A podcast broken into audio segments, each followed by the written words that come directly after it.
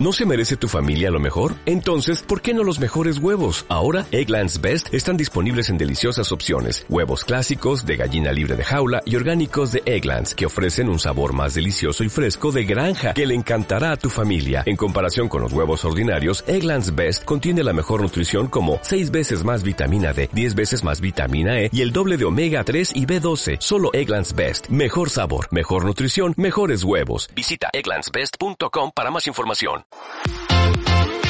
Nutrición imperfecta. Con Marta Mármol.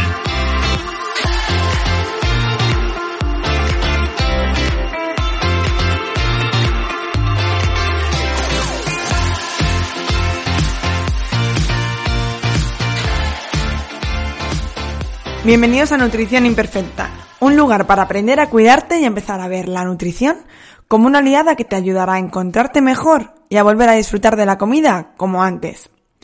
Creo que la salud tiene que ser integrativa, donde la alimentación y la salud intestinal tienen un papel fundamental en tu bienestar físico y emocional. Por eso en este podcast hablaremos de cómo mejorar tu salud yendo siempre a la raíz del problema, sin parches que solo camuflan tus síntomas. Si quieres que te acompañe personalmente para mejorar tu salud, puedes escribirme en martamarmol.com o apuntarte a mi newsletter donde recibirás consejos y trucos para tu día a día. Bienvenidos a Nutrición Imperfecta, yo soy Marta Mármol y este episodio vamos a hablar de suplementación.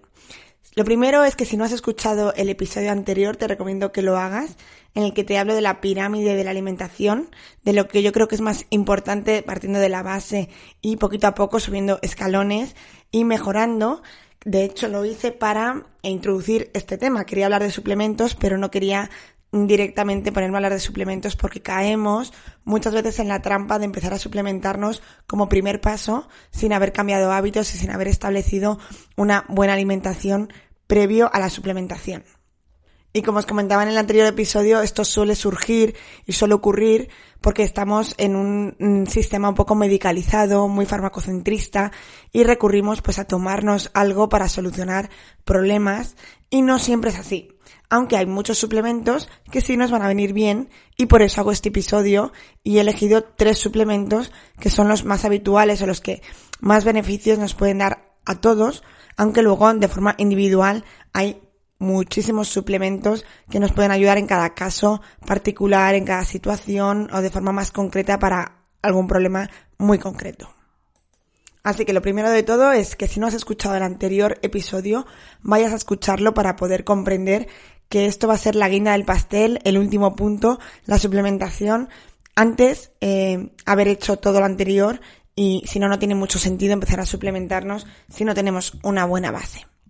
Y lo segundo, antes de empezar este tema, es que los suplementos no son inocuos. Es verdad que hay diferencia, tanto legalmente como, bueno, en todos los sentidos, con medicamentos y suplementos.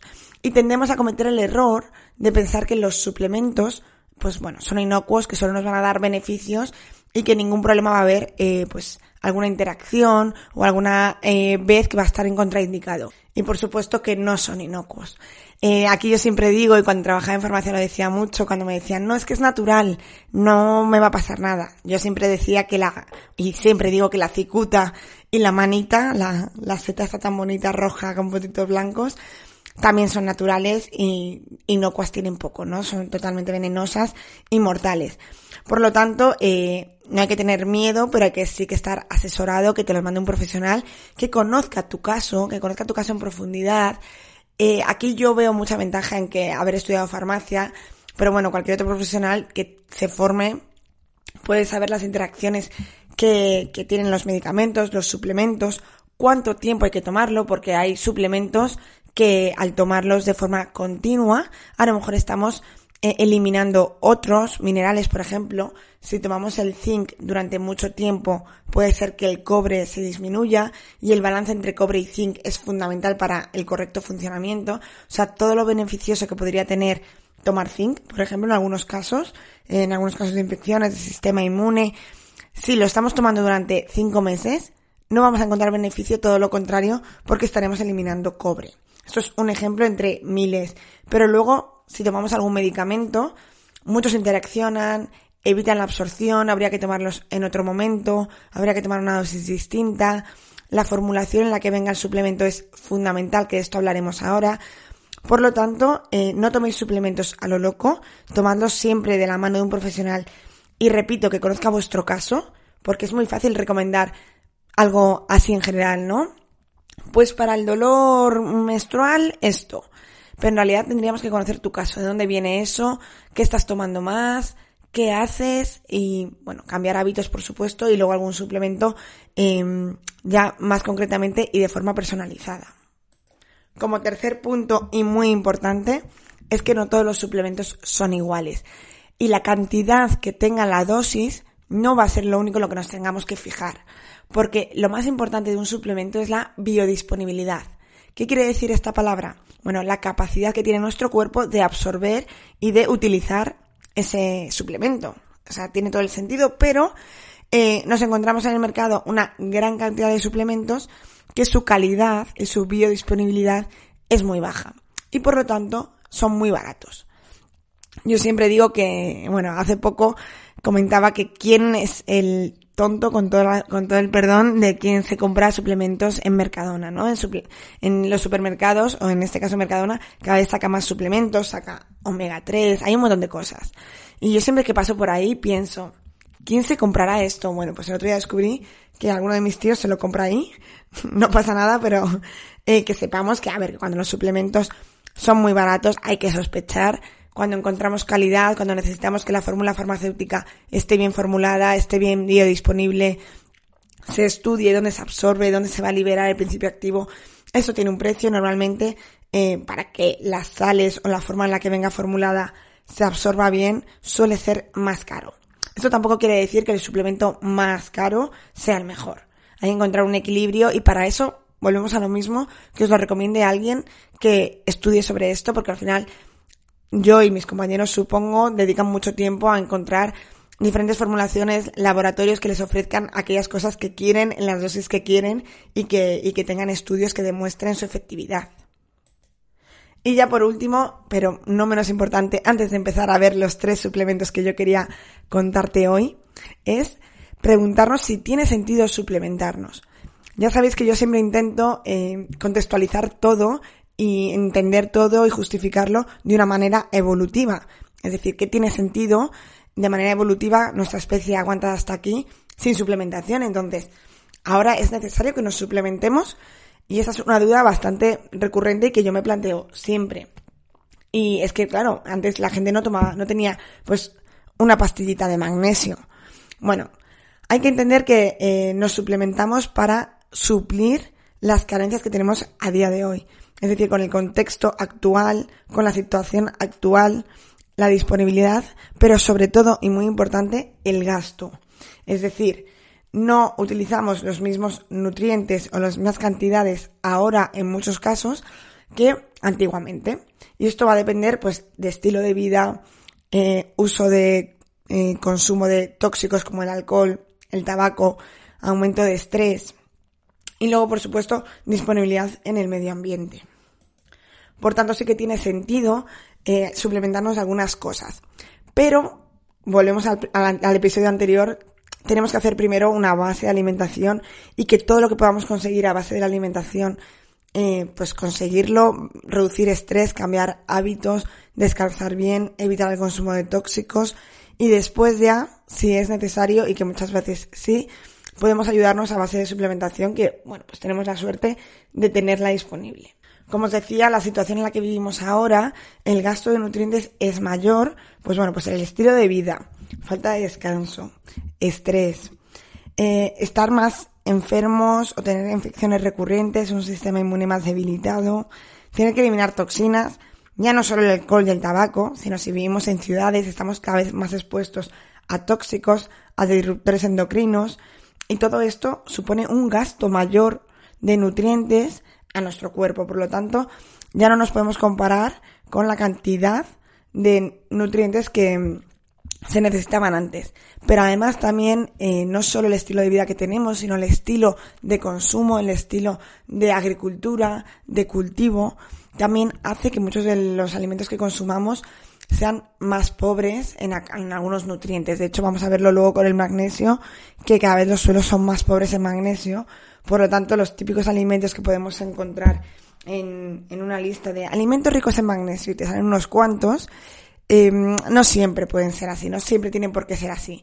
Y va a depender mucho del suelo donde se haga, de, y además consumimos alimentos de todo el mundo ahora mismo. Entonces, va a depender mucho y por supuesto varía una barbaridad de un suelo a otro, incluso de un país a otro.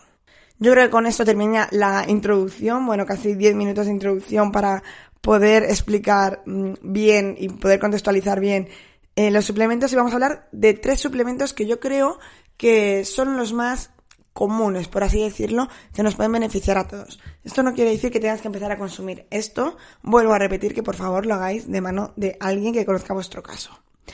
El magnesio. El magnesio es un mineral que es que reacciona, o sea, interacciona, perdón, participa en como 300 o más reacciones en el cuerpo. Está influenciado en muchísimas cosas y como os decía antes, está muy deficitario en los suelos. La agricultura extensiva, utilizar continuamente y no dar descanso al suelo, ha hecho que los suelos estén muy empobrecidos en magnesio y que por lo tanto, pues muchos de los alimentos con los que obteníamos magnesio antes, pues ahora no obtengamos la cantidad suficiente. Pero además, volvemos a lo mismo de antes, lo necesitamos en muchas más reacciones porque está muy relacionado pues con el, estrés, con el descanso, que no descansamos del todo, lo podemos utilizar como adaptógeno, es decir, para adaptarnos al estrés por la mañana tomado o incluso para descansar. Pero también está muy relacionado con problemas musculares, con la absorción de la vitamina D, de la cual hablaremos después, con el sistema inmune. Bueno, participando en 300 reacciones os podéis imaginar que es bastante necesario y que pues muchas veces consumiendo poco y gastando de más pues necesitamos ese plus a través de un suplemento. El magnesio es de esos suplementos que sí que podemos dar a largo plazo y que muy pocas veces se va a ver eh, afectado por otras cosas o va a poder afectar a otras eh, absorciones de otros medicamentos. Pero en cambio sí que nos vamos a encontrar con el problema de la forma en la que viene este magnesio. Vamos a encontrarnos muchísimas formas en las que va a venir este magnesio unido. La sal puede ser con óxidos, pueden ser cloruros, óxido de magnesio, cloruro de magnesio, carbonato de magnesio. Estos van a ser muy baratos, son los que más vamos a encontrar, pero no se absorben bien. Van a ser más baratos, pero nos van a producir efecto laxante, es decir, diarreas. Mucho cuidado con personas con eh, diarreas, bueno, que, no tiene sentido tomar estos óxidos, cloruros o carbonatos de magnesio casi nunca. Quizás de forma puntual en un tratamiento en el que mientras tratamos el estreñimiento poder tomar un óxido eh, de magnesio nos podría servir, pero bueno, ahí no estamos utilizándolo como magnesio, estamos utilizando como laxante. Las formas que más absorben de magnesio son el biciclinato de magnesio o el citrato de magnesio. El biciclinato es un magnesio quelado. Es verdad que las pastillas van a ser más grandes, a lo mejor necesitamos tomar varias pastillas al día, pero nos está asegurando que esa absorción de magnesio se va a realizar bien. Y con el citrato lo mismo. ¿Cuál elegiría? Bueno, pues en una persona que tenga un poco de estreñimiento, quizás el citrato le va a movilizar un poco intestino, aunque absorbamos bien el magnesio. Por lo tanto, aquí, como siempre, individualizar y conocer bien el caso para poder elegir bien. Pero, como os digo, de verdad no tengáis, no caigáis en compraros magnesio pensando que estáis tomando magnesio y caigáis en óxidos y carbonatos. La dosis va a depender, pero bueno, por daros una referencia, entre 200 400 miligramos al día nos vendría bien. Se pueden tomar tanto por la mañana como por la noche, incluso una combinación. Por la mañana, como os decía antes, nos va a servir como adaptógeno, nos va a mejorar la tolerancia al estrés. Y por la noche quizás nos ayuda a descansar, a mejorar la calidad del sueño. Y bueno, si buscamos algo más, pues como decía antes con la vitamina D, pues tomarlo junto con la vitamina D que va a ser por la mañana.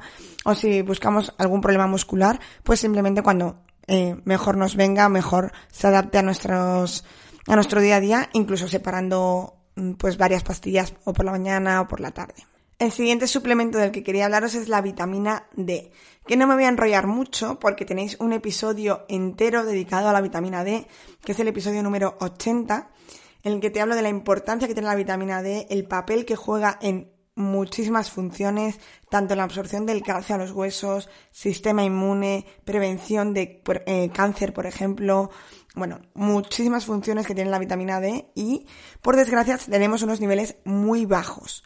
Em, aunque vivamos en España, que es un país muy soleado, la forma en la que tenemos de vivir, la exposición que tenemos al sol, no es suficiente para lograr unos niveles de vitamina D adecuados. Por lo tanto, la suplementación ocurre y debe ocurrir en el 90 y muchos por ciento de la población. Y tenemos que hacerlo de manera correcta. En el episodio 80 os lo cuento bien. Eh, cómo yo recomiendo suplementarnos. Hay diferentes tipos de suplementación. Yo recomiendo una suplementación de vitamina D3 diaria por la mañana.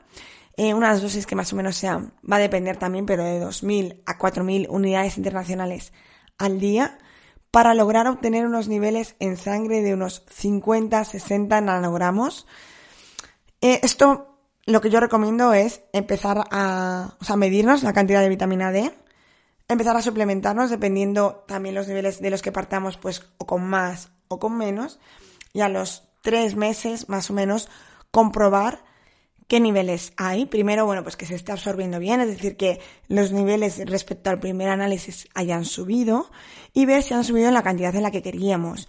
Y si han subido y estamos en unos niveles óptimos, yo no te recomiendo dejar de tomarlo porque volvemos a lo mismo, volverán a bajar, sino quizás encontrar una dosis que sea de mantenimiento. Pero bueno, no te preocupes porque esto siempre lo vas a hacer de la mano de alguien que sepa y que controle. Por lo tanto, no tienes que, entender exactamente ni qué dosis, ni cantidad, ni nada. Simplemente saber que es algo en lo que te tienes que fijar, porque como os explico muy bien en el episodio de la vitamina D, muchas veces, como es muy común tener la vitamina D baja, eh, depende del médico que te toque, te puede decir que es normal y, y no darle importancia, ¿no? Y para nada. Son los niveles de vitamina D en 10, que me los encuentro en 10, 20, incluso 30, están bajos, ¿vale? Hay que subirlos eh, a unos niveles más adecuados. Y si hay enfermedad autoinmune o si hay algún problema de antecedentes de cáncer, yo también los tendría incluso un poquito más elevados. Pero bueno, como os he dicho, no me voy a enrollar mucho en la vitamina D porque tenéis un episodio completo. Y el siguiente y último suplemento del que vamos a hablar ahora, quizás en el futuro hago otro, otra tanda, otro podcast, otro episodio sobre otros suplementos. Esto, pues, eh, como siempre estoy abierta a sugerencias y que me propongáis vosotros. El último que he elegido es el omega 3.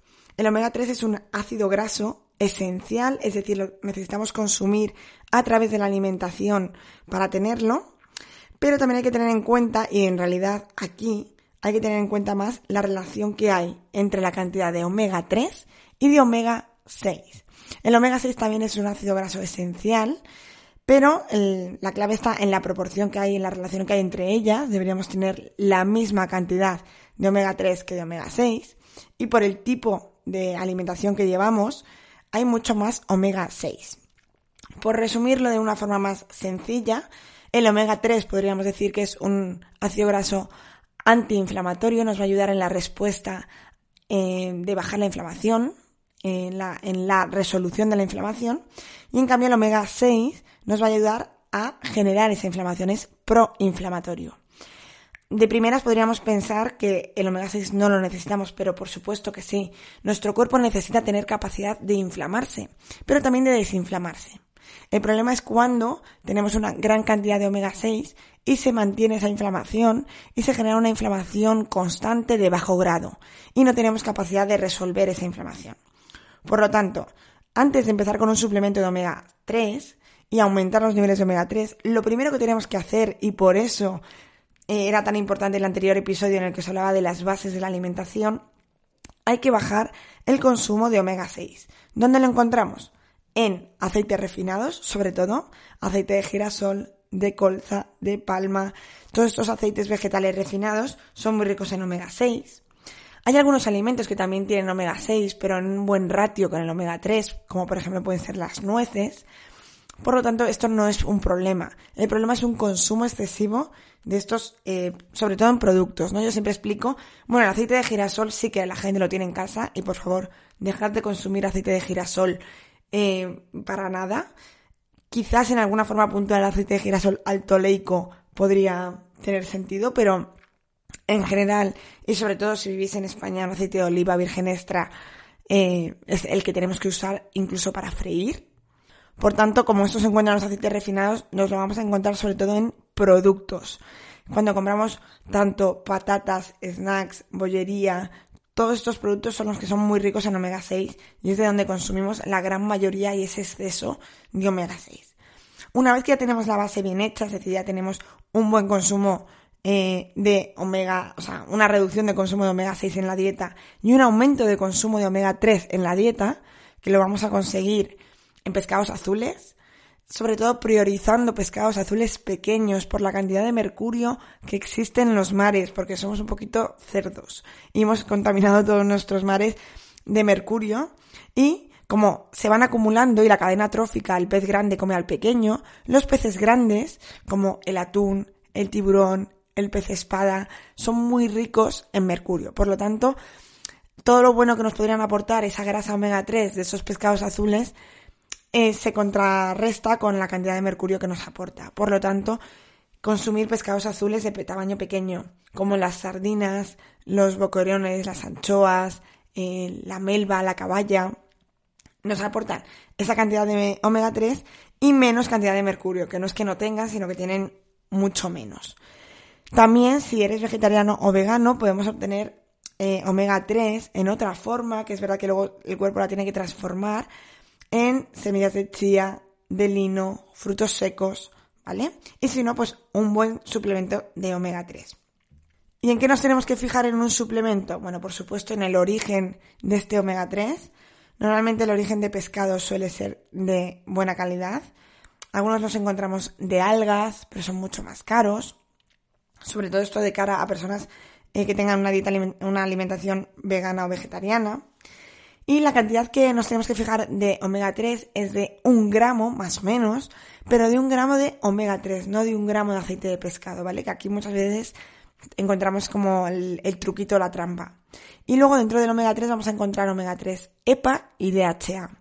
A mí me suele gustar, aunque muchas veces es muy complicado encontrar estas proporciones, que la cantidad de EPA sea el doble que la de DHA. Pero si no es posible, no pasa nada, pero que más o menos la cantidad que consumamos al día sea de un gramo.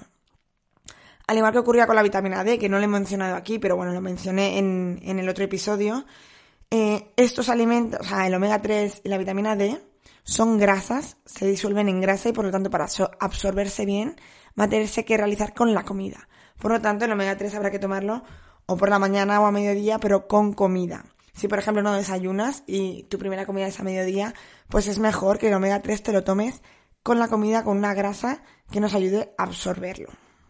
La cantidad, la dosis total va a depender también de si consumes pescado azul o no lo haces. Si tienes alergia al pescado o, eres vegetariano y no consumes pescado, pues a lo mejor la dosis que te vas a tener que suplementar es mayor que una persona que sí que consuma pescado pero quiera complementar esa dosis porque a lo mejor estamos en un proceso de bajar inflamación, hemos tenido, eh, bueno, pues alguna cosa en concreto y queremos bajar inflamación, queremos resolverla, pues el omega 3 es fundamental. Y con esto creo que finalizo ya este episodio. Estos tres suplementos que me parecen muy importantes, magnesio, vitamina D y omega 3. Pero como os decía, existen muchísimos suplementos que dependiendo del caso eh, son importantes. Mm, muchas veces yo me encuentro, a lo mejor sois pacientes míos y no os he mandado estos suplementos, porque claro, si nos ponemos a tratar, muchas veces hay que elegir. A mí se me ocurrirían mil cosas, pero también son caros, son un gasto y es mejor enfocarnos en, de forma personal en lo que cada persona necesita en ese momento. Entonces quizás yo mando otras cosas, pues va a depender totalmente del caso, de si hay que tratar, por ejemplo, un problema digestivo eh, hasta que no solucionemos el, problema digestivo, muchas veces hay algunos suplementos que no tienen mucho sentido porque no se van a absorber adecuadamente. Por tanto, eh, si no te he estos suplementos, no te preocupes, porque es todo siempre un proceso y a mí va a depender de la situación de cada uno. Si os gustan este tipo de mm, episodios y queréis que hablemos de otros suplementos, dejádmelo en comentarios, escribidme y haremos más adelante otra recopilación de suplementos importantes. Y hasta aquí el episodio de hoy. Te recuerdo que todas las notas del programa las dejo disponibles en martamarmol.com Y que si quieres apoyar este contenido puedes dejarme tus 5 estrellas en Apple Podcast, tu me gusta en iVoox, que te suscribas a YouTube o en Spotify y que si crees que esto le puede interesar a alguien que lo compartas y me ayudarás a llegar a más gente. Nos escuchamos en el siguiente episodio aquí en Nutrición Imperfecta.